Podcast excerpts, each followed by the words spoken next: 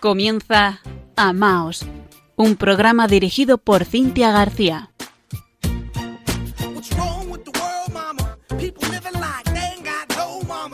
Buenas noches, queridos oyentes de Radio María. Con el calor del verano que ya se ha hecho presente en nuestra ciudad de Murcia, les saluda Cintia García. A mi lado, en la parte técnica, Fran Juárez.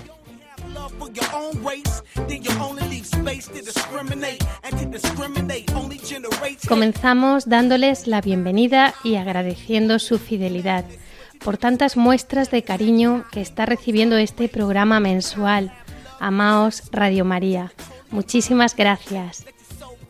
Ya saben que pueden escribirnos a la dirección de correo electrónico amaos@radiomaria.es. Y gracias especialmente a todas las personas que nos están ayudando a través de distintos medios con la difusión, a dar a conocer este programa y al mismo tiempo están dando a conocer la emisora de la Virgen. Muchísimas gracias a todos. Pueden encontrarnos, como saben, en las redes sociales, en Facebook, con la cuenta arroba amaos.radiomaría y en Twitter con arroba amaosrm.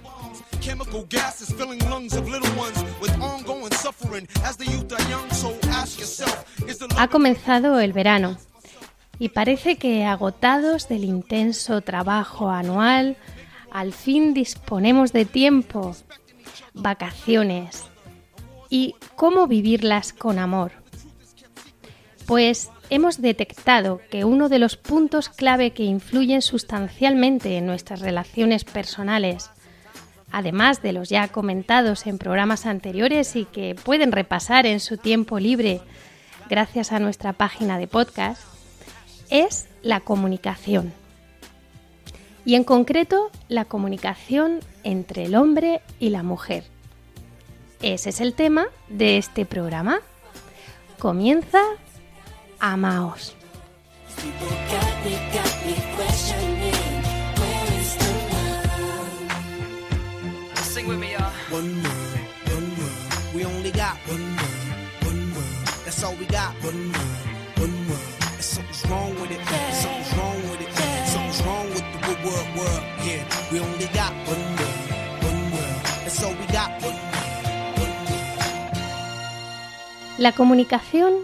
es un don espiritual, pues el espíritu baña todo nuestro cuerpo y es propio de él comunicarse. Como dice el Papa Francisco en la Evangelii Gaudium, Dios Padre crea por medio de su palabra y su Hijo es la palabra, hecha carne. El amor se alimenta de la palabra. Dos personas que no se aman no logran comunicarse. Cuando alguien habla a nuestro corazón, nuestra soledad termina. Esta noche nos acompaña Pepe Trigueros, que ante todo es hijo, esposo, padre, joven abuelo y además biólogo, profesor de religión, miembro del apostolado de la Divina Misericordia, catequista. ¿Se me olvida algo? Bien, profesor de biología en un instituto. Ajá. Eso es lo único que falta. y con su inestimable ayuda vamos a profundizar en la enorme importancia que tiene la comunicación dentro del amor humano. Buenas noches, Pepe. Bienvenido a Amaos Radio María. Muy buenas noches, muchísimas gracias por invitarme a tu programa, Cintia, y saludo a todos los radioyentes de Radio María con un cariñosísimo y afectuosísimo saludo, insisto. Muy buenas noches. Querido Pepe, es un tema apasionante el que vamos a tratar hoy, porque quizás la esencia de la relación entre un hombre y una mujer sea la comunicación. Por eso me gustaría que comenzásemos definiendo qué es comunicar. Porque no se trata solo de decir cosas y escuchar. Hablamos esta noche de algo mucho más profundo. Vamos a ver, si yo quisiera definir con claridad lo que es la comunicación, no es transmitirse cosas, en modo alguno, mm, para nada. Eso es una consecuencia. Cuando uno comunica, se comunica, en realidad es que se da. Se da en la medida en que él o ella quiere darse. Por tanto, cuando se da, se hace palabra, se hace hechos, se hace sutilezas, pero se da. De manera que podríamos decir que la comunicación perfecta se da solamente en la Santísima Trinidad, porque cada una de las divinas personas existen gracias a que la otra se da por entero sin reservarse nada. Por eso el Hijo es igual que el Padre y por eso el Espíritu Santo es igual que el Padre y el Hijo. O sea, el Padre le da el ser al Hijo por completo, el Hijo se lo devuelve por completo, si no, no podrían ser iguales. Y el Espíritu Santo es esa esencia de Dios que va y que viene. Es decir, es la unidad perfecta, absoluta, la comunicación perfecta de las tres divinas personas. Nosotros somos imagen de Dios, por tanto, el hecho de la comunicación es en realidad darse. Ahora, yendo un poquito de una manera más pedagógica, en realidad, cuando uno comunica, está haciendo al otro partícipe de tu intimidad. Es decir, de lo que hay en nuestro interior, porque deseas que conozca tu persona. Cuidado con estas frases, porque en la Biblia conocer es amar. De hecho, hay eh, frases concretas, como en el Antiguo Testamento, conoció el hombre a Eva, su mujer. Habló de Adán. Y entonces concibió y dio a luz a Caín, por ejemplo. Conocer es amar. Conoció Caín a su mujer, la cual concibió y dio a luz a Enoc. Adán conoció otra vez a su mujer y ella dio a luz a un hijo, al que puso por nombre Seth. De tal manera que el hecho de comunicarse para poder darse a conocer es para ser amado y poder amar. En realidad esto es lo que nunca mm, percibimos con claridad en nuestra sociedad. Por eso comunicarse siempre es acercarse al otro. O mejor dicho, permitir que el otro se acerque a ti. Luego, no es todo este, toda esta palabrería no psicológica, sino psicologicista, en que comunicarse es toda una serie de técnicas verbales, que uno dice más, dice menos, que si lo expresa correctamente, eso en realidad, aun siendo correcto y siendo positivo, eso es una especie de añadidura. Conocer es amar, y cuando uno se comunica, está dando a entender que desea ser amado, porque como damos nuestro corazón, nuestra intimidad, seguro que nadie quiere que su corazón sea maltratado. Hablamos entonces de comunicar como darse a conocer por completo y hablamos de llegar al corazón del otro. ¿No, Pepe? Así es, porque en realidad llegar al corazón del otro, tanto cuanto el otro nos lo permita, nos permite conocer esa profundidad insondable que tiene el ser humano, que en realidad es un pozo sin fondo para sí mismo.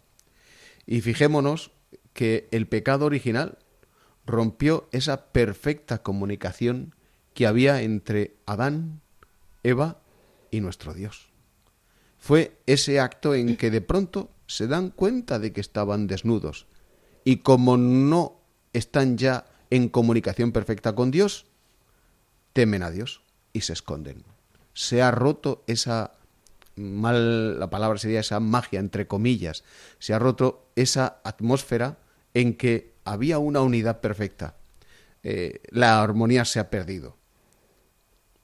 Nos damos cuenta que cuando uno se queda solo en lo evidente o superficial, se pierde lo mejor porque la belleza siempre está en relación con el misterio, que es lo más profundo y toca el corazón del hombre. Hablamos de la comunicación en primer lugar como un acto de amor y desde ahí llegar al corazón del otro. Alguien que tiene una buena comunicación es que ama al otro. Pero alguien con heridas, por ejemplo, y quien no tiene alguna, no puede. Y es aquí donde el encuentro con Cristo es el que hace que esa persona sane su corazón. Por eso, en el inicio de cualquier relación, a menudo se produce una desconfianza inicial, porque existe un riesgo al ponerse en las manos de otro. Pepe, ¿qué, piensas sobre esto? Bueno, vamos a ver, en, primer lugar, eh, habría que decir que no se puede amar aquello que no se conoce. Eh, lo decimos muchas veces o incluso en la educación religiosa de los hijos. A ver, que no se les diga nada y cuando sean mayores que elijan, que se bauticen si quieren. Es una aberración el hecho de que no se les permita conocer nuestra fe, porque si no la conocen, lo que no saben que existe, no lo pueden elegir. Y si no la conocen, no pueden apreciarla, valorarla y en ese caso rechazarla o aceptarla. Es decir, en este sentido, no se puede amar lo que o a quien no se conoce. En este sentido, poner nuestro corazón, lo más íntimo, lo más sagrado eh, nuestro, en manos de otra persona, forzosamente supone un riesgo. Claro que supone un riesgo. De hecho, el mismo Señor Jesús dice, e quien quiera seguirme, niéguese a sí mismo, es decir, afronte el riesgo de darse por entero. Y el que se da por entero carga con una cruz. La cruz de poner a disposición de los demás aquello que es lo más santo, lo más sagrado, lo más delicado que es tu corazón. Por lo tanto, y ahora habría que decir que comunicarse para conocerse y permitir ser amado, pero tienes el riesgo de que se te rechace. Ese es el drama de nuestro Dios. Tanto amor, como decía San Francisco de Asís. ¿Por qué lloras? le dijeron cuando miraba el crucifijo de San Damián. Y decía, porque el amor no es amado qué delicadeza es necesaria, ¿no? La, delicadeza es aquella que tiene en cuenta, surge cuando tienes en cuenta al otro. Eh, de hecho, cuando tú compruebas que el riesgo que tú asumes es tan grande, cuando tú no quieres ser maltratado en lo más íntimo de tu persona, automáticamente tampoco le deseas eso para, para la otra persona. Tratas con una delicadeza, diría, infinita a la otra persona en tanto en cuanto la aceptas incluidos sus defectos, sus problemas, pero por encima de todo la tratas con la ternura que ello merece. Y acercarte al otro no es encerrarte en ti mismo. Nosotros comprobamos aquí que el mal, como negación de, del amor, es asimismo negación de la comunicación. Nos encierra en nosotros mismos, ciega y endurece nuestro corazón frente al otro. Por lo tanto, ¿Es necesario negarse uno mismo para amar? Yo digo rotundamente que sí. Y de hecho hoy me atrevería a asegurar que tanto fracaso en los matrimonios, tanta separación, tanto divorcio, incluso tantas, tantos problemas internacionales, tanta guerra, pero hablo ahora concretamente de la familia y del matrimonio, es porque ya se nos dice, no, reserva tu espacio para ti. Cuidado, tú tienes que tener un espacio personal. Cuidado, tú quiérete mucho. Vamos a ver, o te das o no te das. Y para darte por entero, por tanto, tienes que negarte a ti mismo. Ya no te posees, te entregas. Por mucho riesgo que eso conlleve. Por eso, en ese caso, los noviazgos están para conocerse. Precisamente para que las personas no se prueban, se eligen. Si yo elijo amar, amo con todas las consecuencias y al elegir amar me estoy entregando, negándome e, esa, digamos, autoprotección, negándome que yo me posea. Me posee la otra persona. Y entonces, claro que tienes que negarte. ¿Cuántas renuncias? ¿Cuántos, cuántos, cuántas veces en que te tienes que decir no en el descanso, en, la comodidad, en, en lo que sea, en el trabajo, precisamente por amor al otro. Siempre es así y siempre lo será, aunque nos digan justo todo lo contrario. mm, pueden haber personas que nos estén escuchando y bueno, igual que hablamos de que no se pueden tener corazones endurecidos, hemos citado la delicadeza, también pueden haber sentido ciertas personas el dolor de heridas y traiciones. Eh, habrá que destacar que, esto es mutuo. Evidentemente, en el amor siempre tiene que haber reciprocidad. Es decir, el, hombre es un ser relacional, relacional, y si somos imagen y semejanza, y lo somos, de la Santísima Trinidad, nosotros estamos hechos para ser relacionales, para relacionarnos, para estar en comunión los unos con los otros. Luego el amor, yo diría por suerte que no por desgracia, exige, exige una respuesta. Por tanto, cuando no se da esa respuesta, evidentemente es donde, donde si no hay reciprocidad, el amor, eh, en realidad, al menos de una parte, no existe. Claro. Existe una obligación mutua, una correspondencia, una reciprocidad. Correcto. Y entonces, ante todo eso, pues eh, tienes forzosamente que esforzarte siempre en conectar con tu pareja, como sea. Tienes que esforzarte en conocer, en comprender, en llegar hasta el fondo de la persona, para que suceda lo que suceda, siempre puedas responder de una manera inteligente y eficaz al amor que la otra persona te da. Y es muy hermosa esta parte que nos enseña a cargar con la cruz, porque estamos llamados a madurar en el amor. Y aquí es muy importante también cómo decimos las cosas, ¿verdad? Vamos a ver, evidentemente, la forma de dialogar, la forma de expresar las cosas. Digamos, no hay que hacer un, vamos a ser, digamos, eh, no seamos tan fundamentalistas en estas cosas. No hay que estudiar técnicas de comunicación. Basta con ser delicados, con ser educados, con ser tiernos, con ser atentos. Es decir, es una actitud que brota del corazón de delicadeza hacia la otra persona. Entonces, evitando exabruptos, evitando frases agrias, evitando eh, sornas, sarcasmos, eh, indiferencias, mm, ridiculizaciones. En realidad no es tan difícil. Pero si ese corazón no está educado, si no nace eso desde el corazón, reducimos la comunicación a una serie de técnicas que cuando nos acordemos las aplicamos y cuando no, pues, lo que pasa hoy día, por eso hay tanta frialdad en tantos matrimonios. Eh, las rupturas matrimoniales vienen muchas veces por ahí. O sea, que van buscando compensaciones donde no tienen la reciprocidad que anhelan. Donde no está ese corazón claro. que late. Claro. Y me, le escuchaba yo a Pepe antes, eh, decía, ¿cuánto me importa el otro? Pues eh, tanto como manifiesto en mis expresiones, ¿verdad? En mis conductas. Así es. El otro, el otro me importa demuestro que me importe en la medida en que yo me implico, por eso la palabra negarse a sí mismo, forzosamente, forzosamente, es ese anteponer siempre al otro a tu, diría, no egoísmo, sino personalismo, porque no tiene por qué ser egoísmo, pero siempre el otro delante de ti. Y voy a poner un simple ejemplo. Cuando se va a pasar por una puerta, qué bonito es que alguien te ceda el paso no es nada más que cederte el paso, pero está anteponiéndote a ti a pasar él o ella primero. Ese es el detalle de una actitud de decir siempre el otro por delante. Esa es la negación de uno mismo que hoy la sociedad tanto denosta, que tanto niega. Es decir, eso, ¿para qué? Tú primero. Mire usted, yo es que creo en uno que lo dio todo por mí.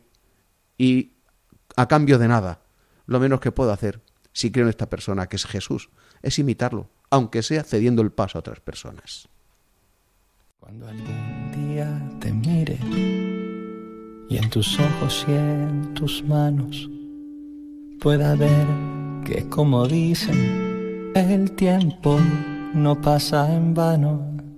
Cuando algún día en tus brazos nuestros hijos se adormezcan y volvamos a encontrarnos en la mesa.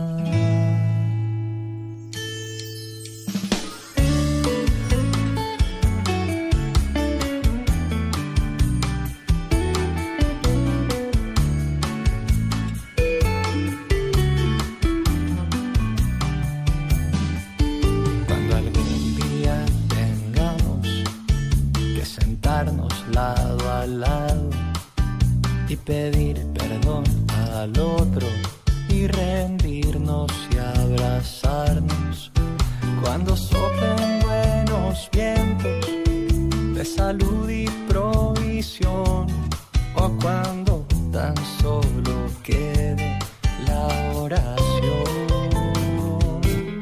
Me acordaré de este momento, me acordaré que enamorado pude brindar de mi amor y mi cuidado.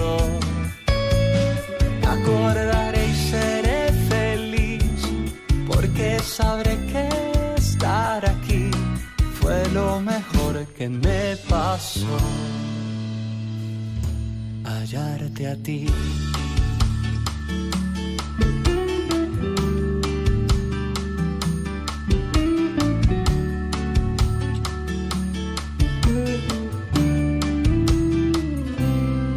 Y cuando llegue aquella hora de empezar los inventarios de la ruta recorrida,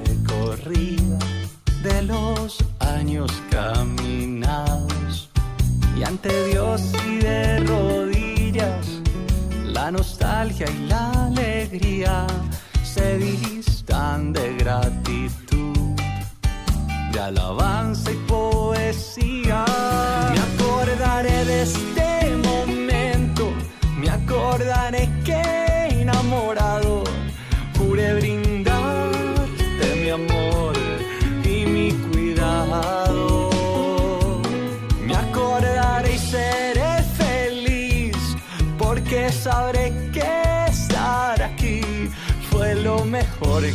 me pasó.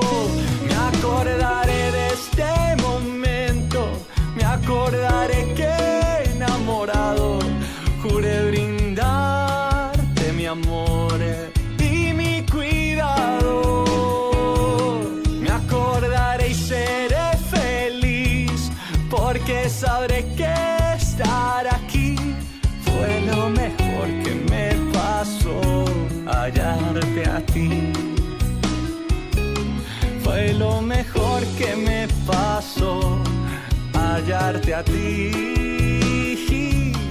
fue lo mejor que me pasó. Hallarte a ti.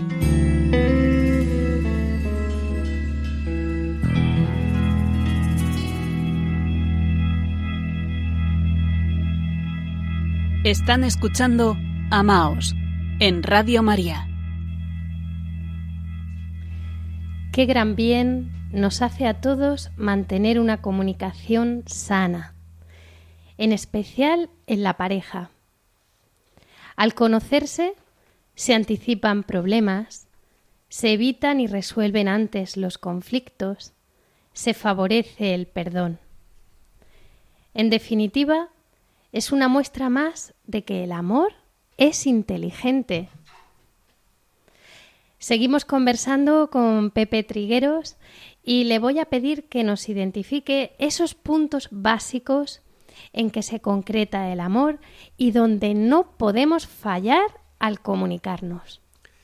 Lo primero que quiero aclarar es que hay un libro que se titula, no recuerdo el autor, dice, Con el amor no basta.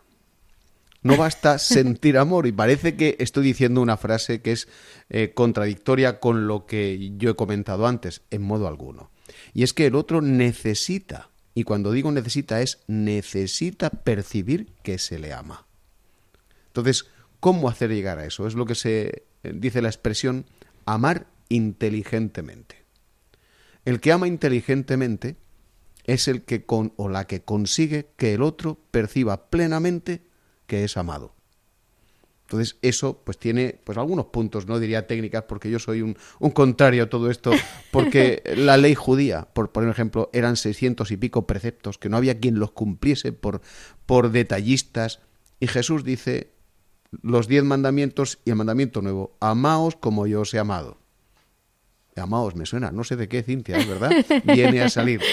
Precisamente por eso, en un solo precepto, has resumido toda la ley. Pues esto es igual. Yo diré unos puntos que pueden servir pues eso, como, como orientaciones. Por ejemplo, cuanto más comprendido, aceptado y valorado se sienta uno, evidentemente más probabilidades hay de que corresponda. Comprender, aceptar y valorar. Una frase, digamos, en plan piropo, una frase de agradecimiento, una actitud de valoración, una mirada cariñosa, un decir cuánto vales tú o de mil maneras. El otro fijo, fijo que responde.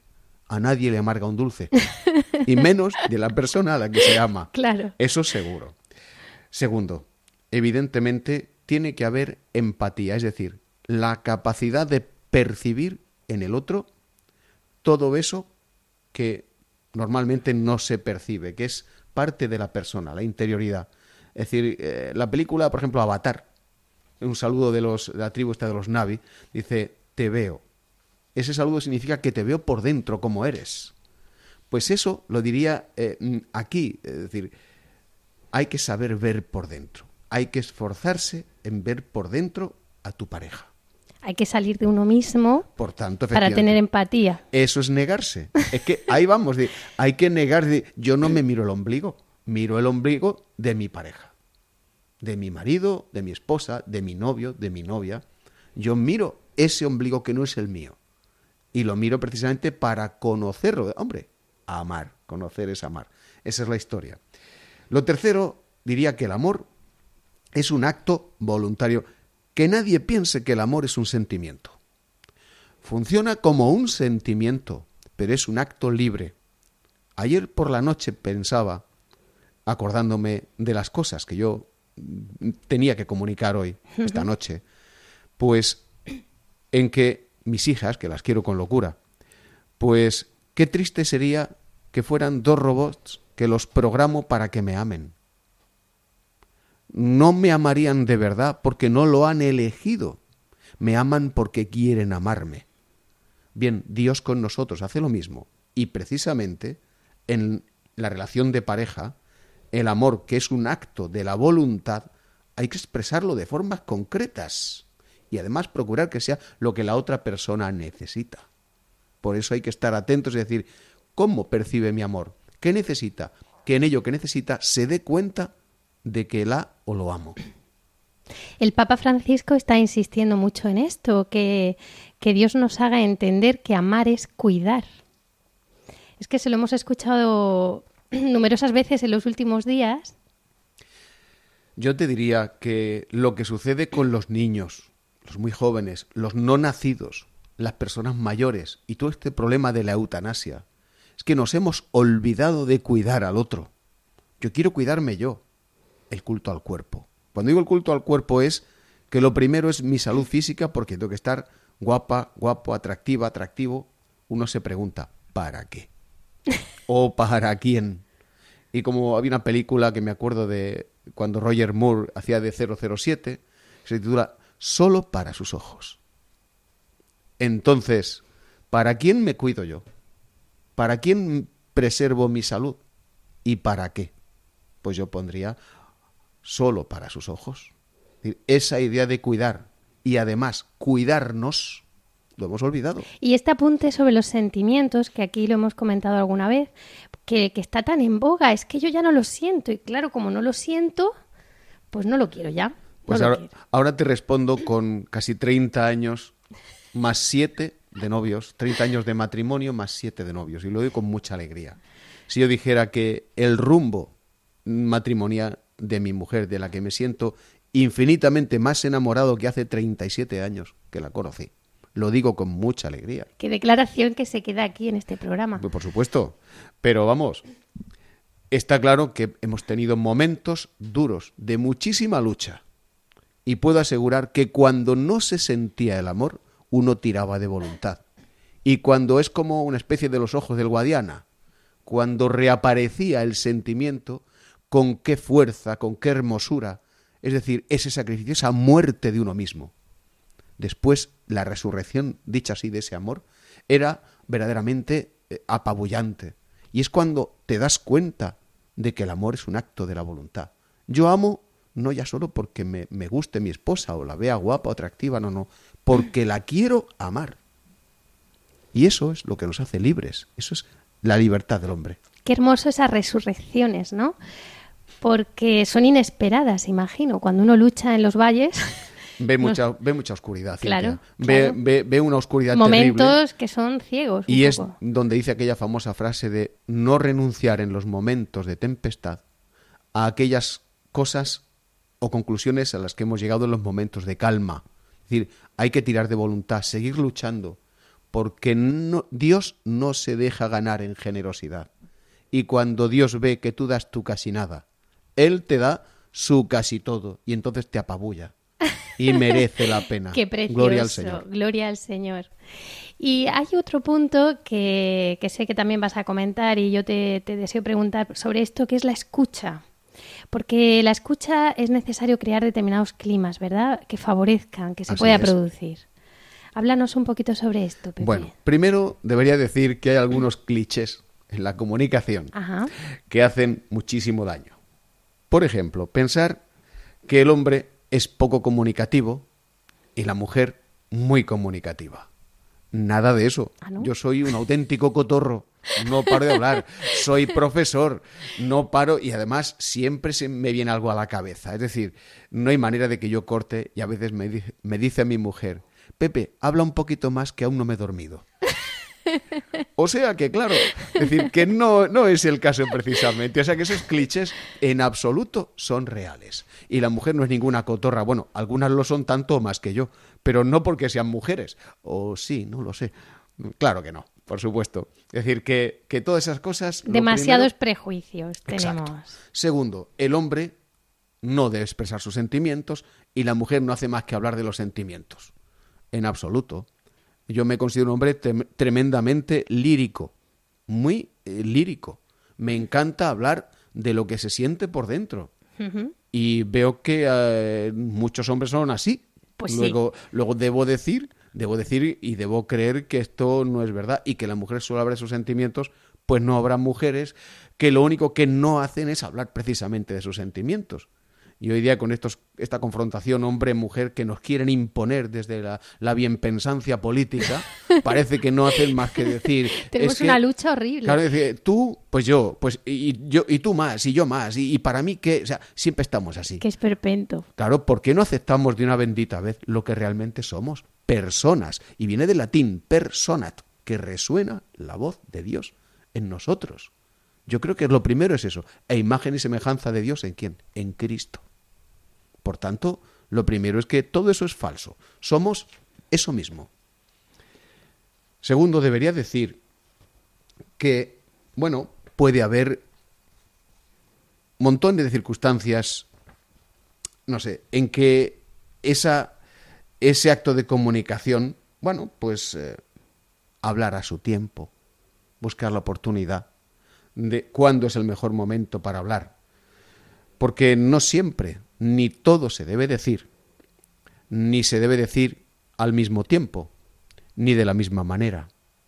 Pero en todo esto yo diría que, eh, puesto que esa, esa comunicación, cómo hacerlo, el momento de hablar, pero es que no solo es hablar, es que la comunicación hay comunicación verbal y no verbal. Entonces, ahí es donde hablaba antes de la empatía, la el don de la oportunidad, las palabras que se empleen, ver las circunstancias si, si merece la pena, a veces incluso, ¿por qué no?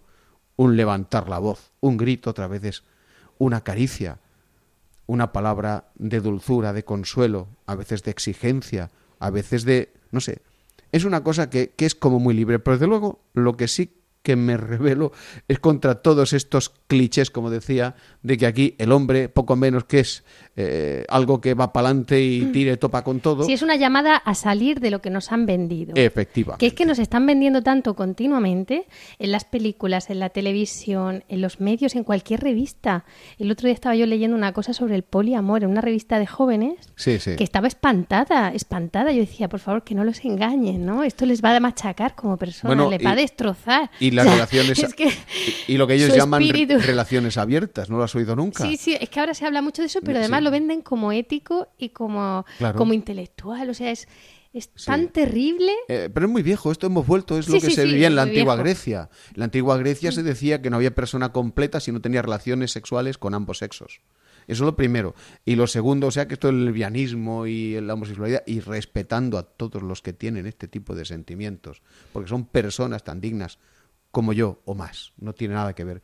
Pero es esa, esa mentalidad social en que se nos está vendiendo que uno a lo que va es a sacar tajada a sentir su placer, a estar a gusto, y es un egoísmo absoluto. Absoluto. Absoluto, esa es mi forma de entenderlo. Y no te me pierdas que quiero que nos sales de la escucha, porque yo sé que nos vas a iluminar mucho, porque primero hay que escuchar al Señor, ¿no, Pepe? Sí, vamos a ver, está claro que la oración a la hora de, de, escuchar es lo que nos prepara.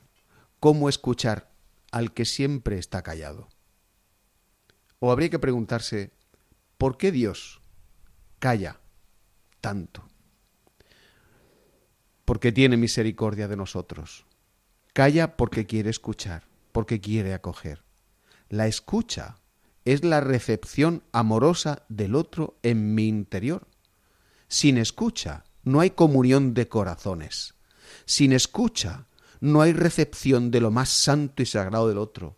Sin escucha no hay delicadeza. Escuchar no por técnicas, sino por amor, porque me encanta lo que hay en tu interior.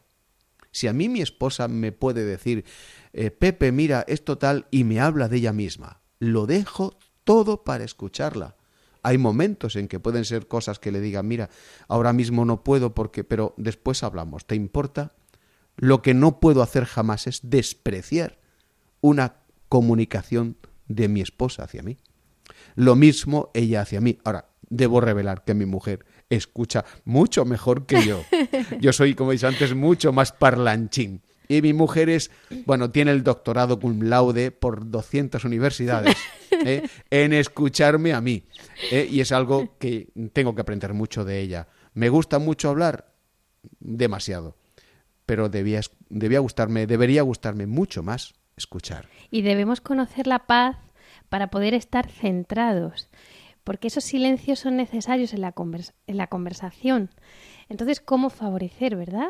Sí. Estos espacios. Es que la paz, eh, como, como don de Dios, como dice en la liturgia de la misa, la paz os dejo, mi paz os doy. O cuando habla el Señor de la escatología, de la escatología del fin del mundo, dice, no se turbe vuestro corazón, es decir, la paz,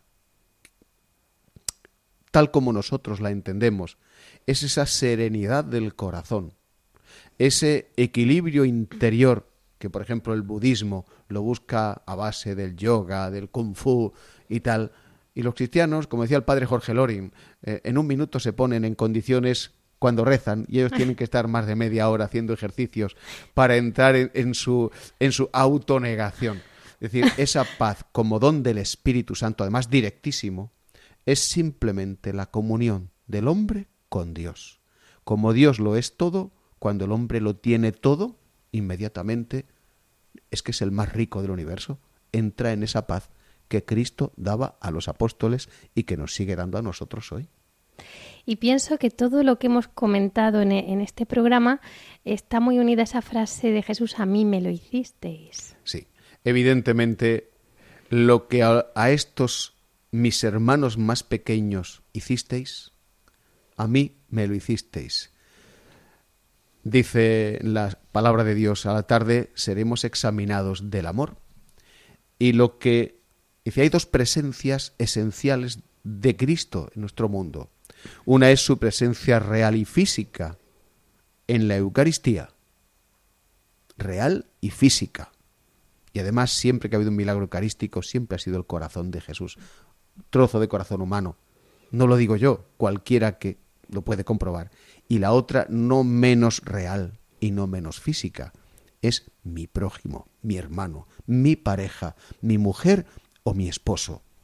Esa es, ahí es donde Jesús quiere ser amado por ti.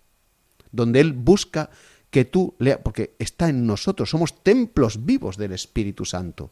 Pues si Dios habita en nosotros, real y físicamente, se lo dice a Santa Faustina, mi delicia es estar con los hombres. si no amamos al hermano, si no amamos a nuestro prójimo, estamos desamando, rechazando, si se pudiese decir lo de desamar, lo del desamor, rechazando al mismo Dios. Y por supuesto que nos pide cuentas después. Claro que sí. Hemos tomado buena nota, Pepe, porque sin duda cuando no nos comunicamos bien nos afecta como seres humanos, en nuestras relaciones, pero también personalmente, incluso en nuestra salud física. Como decíamos al inicio del programa, todo nuestro ser está bañado por el espíritu. Y en definitiva, comunicamos lo que somos.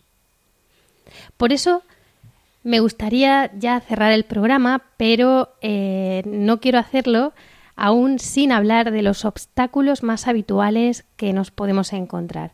Hablamos de, por ejemplo, la timidez, el miedo, la educación familiar que hemos recibido y especialmente pues la soberbia, eh, quien es presa de los vicios, el cansancio. Bueno, es un, es un apartado muy extenso, pero hay obstáculos que no podemos obviar y bueno, si deseas hacer algún comentario sobre esto, sobre cómo podemos ayudarnos si sufrimos alguno de estos casos. Con mucho gusto, porque son obstáculos en realidad no tan difícilmente vencibles.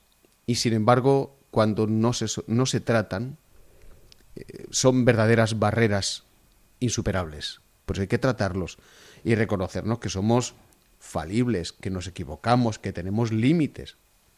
Y en esos límites, precisamente, puede ser que el hecho de ser tímido.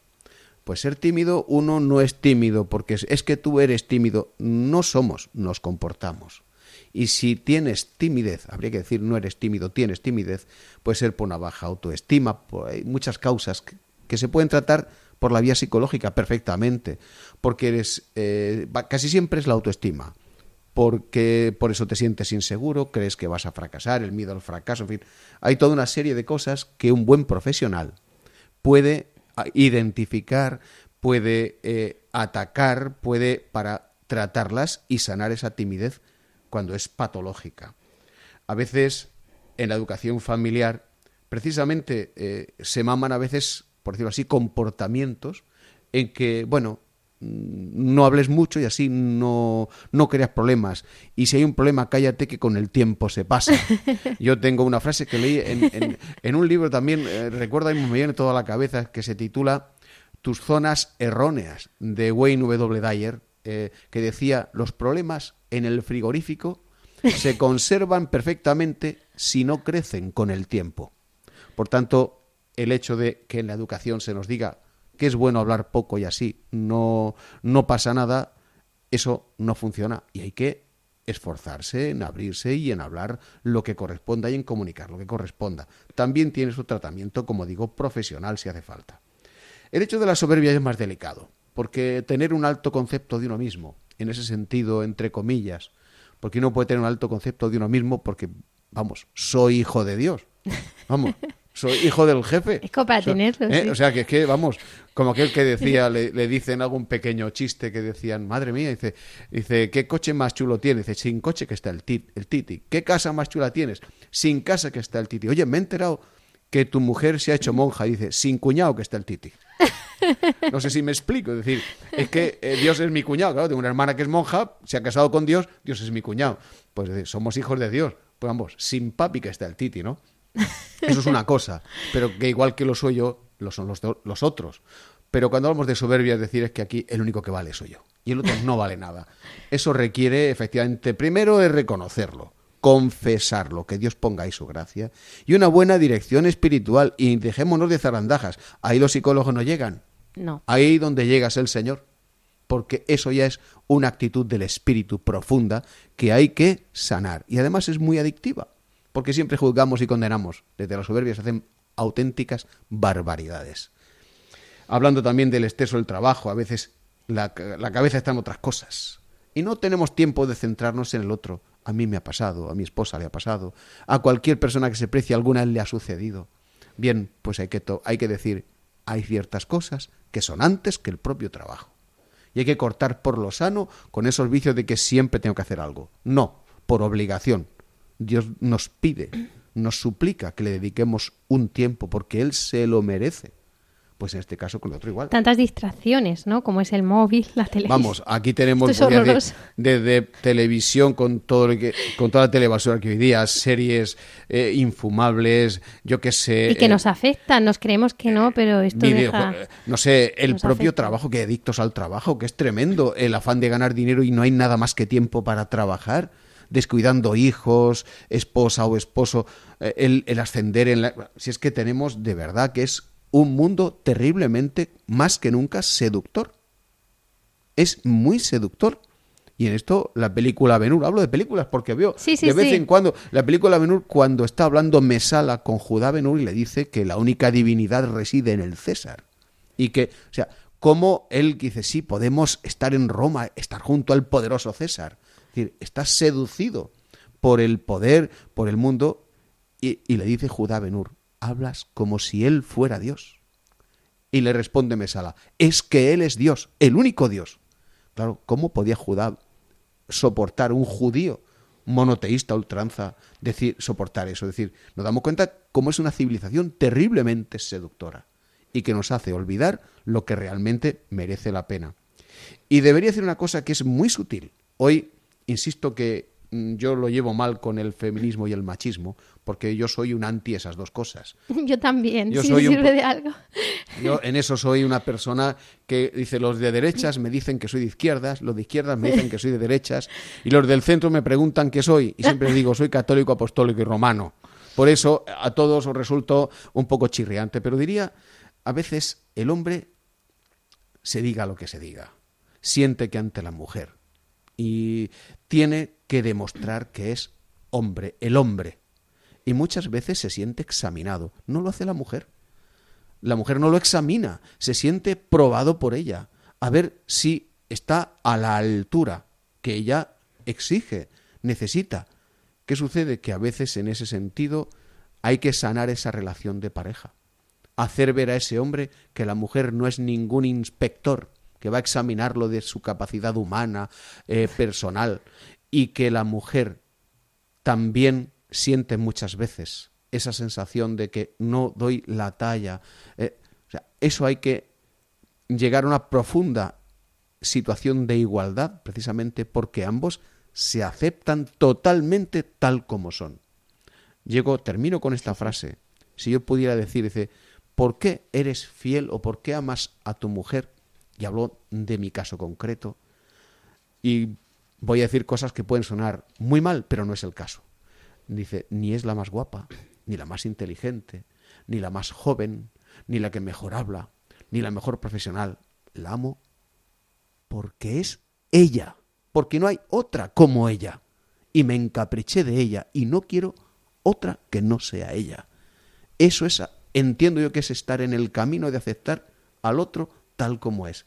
Y me imagino, porque si no, no sé cómo me aguantaría, que ella pensara lo mismo de mí. ¿eh? O sea que creo que no hago nada más que corresponder con eso que ella hace igualmente conmigo. Muchísimas gracias, Pepe Trigueros, por ayudarnos a iluminar esta noche en Amaos Radio María un tema tan importante como es la comunicación en la pareja. Y un saludo desde aquí muy grande para tu esposa y nuestra querida amiga Pilar y para tus hijos. Muchísimas gracias. Yo lo más que puedo decir es que me siento muy afortunado por haber sido invitado a este programa. Creo que, en mi humilde opinión, yo creo que estas cosas deberían gritarse en la Iglesia y en la sociedad hacernos a todos descansar de una vez de tanta exigencia, yo diría, eh, tonta, estúpida, innecesaria. Eh, yo creo que tenemos que ser mm, grandes aceptadores de lo que somos, grandes aceptadores de nuestra realidad y vivir con la paz que nos da el saber que Dios, siendo nosotros malos, nos amó primero y sigue amándonos con verdadera locura y dice el refrán, algo tendrá el agua cuando la bendicen, pues algo tendrá el ser humano cuando en su absoluta indignidad ha merecido o merece el amor de todo un Dios. Ese es el amor con que Dios Padre ama a su Hijo, que es el Espíritu Santo. Y en el Hijo somos amados con ese mismo amor por Dios. Cerramos este programa con una oración de intercesión para que mejore la comunicación en las parejas y por los matrimonios. Oremos.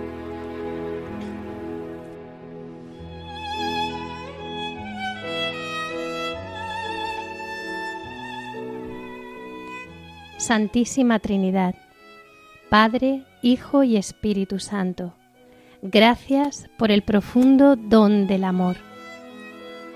Gracias por el magnífico regalo que es mi pareja, esposo, esposa.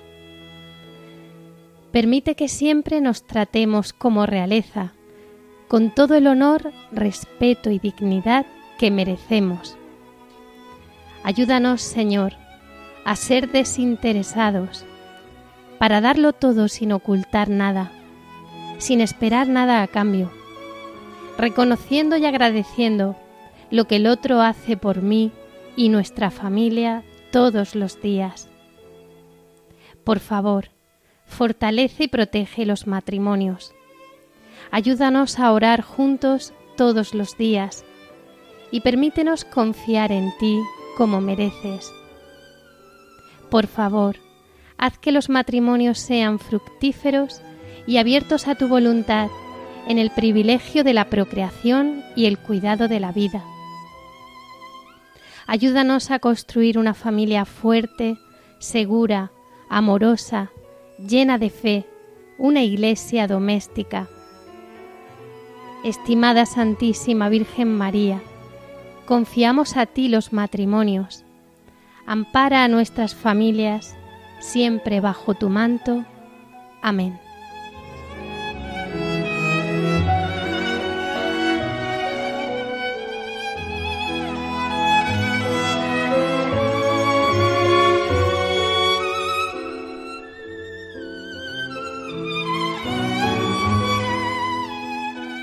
Gracias por su compañía Esperamos sus sugerencias, comentarios, preguntas. Los pueden enviar a nuestro programa a través del correo electrónico amaos@radiomaria.es. Y tenemos una nueva cita en cuatro semanas, el lunes 6 de agosto a las 21 horas.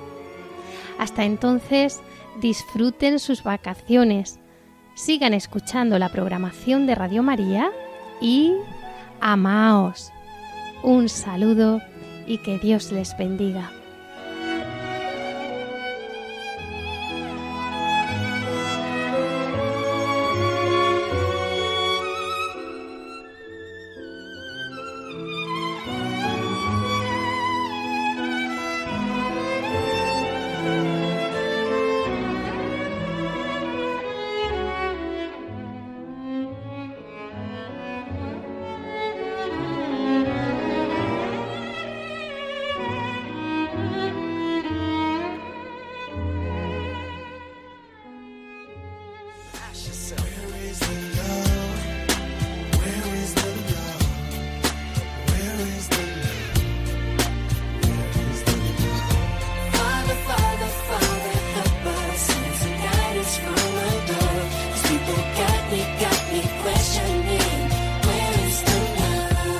Escuchado Amaos, un programa dirigido por Cintia García.